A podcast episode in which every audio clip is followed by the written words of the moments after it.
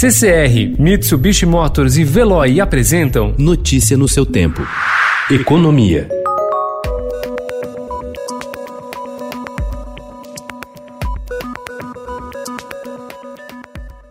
O presidente Jair Bolsonaro segura a assinatura dos vetos à possibilidade de reajuste dos salários dos servidores até 2021 para permitir o aumento para policiais civis e militares do Distrito Federal, de acordo com fontes da área econômica. A proibição de correções dos salários de servidores é uma das contrapartidas negociadas pelo ministro da Economia Paulo Guedes no projeto de socorro a estados e municípios.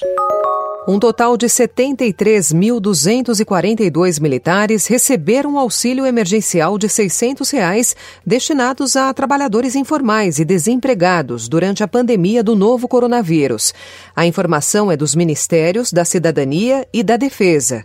Em notas, passas afirmaram que os comandos das Forças Armadas apuram possíveis irregularidades no processo. A pandemia da Covid-19 derrubou o setor de serviços ainda nos primeiros dias do agravamento da disseminação do vírus no país. O volume de serviços prestados caiu 6,9% em março em relação a fevereiro, segundo os dados da pesquisa mensal de serviços divulgados ontem pelo IBGE.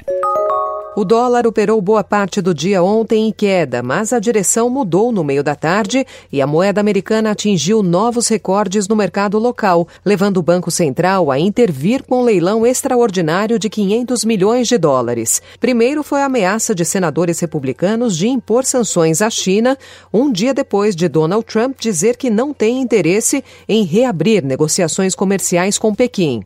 Logo depois foi a declaração do advogado do ex-ministro Sérgio Moro de que o vídeo da reunião ministerial do dia 22 de abril confirma integralmente as declarações do ex-juiz contra o presidente Jair Bolsonaro. O aumento de saques em espécie, a redução no volume de depósitos e compras no comércio e o pagamento de auxílios a um quarto de toda a população brasileira levaram o Banco Central a ampliar a quantidade de papel moeda em circulação para o maior patamar da história do real. Em apenas dois meses desde a declaração de pandemia pelo novo coronavírus, o BC colocou na rua mais 52 bilhões de reais em cédulas, o que levou o dinheiro em circulação no país a superar a marca de 311 bilhões de reais, segundo dados de ontem. Notícia no seu tempo. Oferecimento CCR e Mitsubishi Motors. Apoio Veloy. Fique em casa. Passe sem filas com o Veloy depois.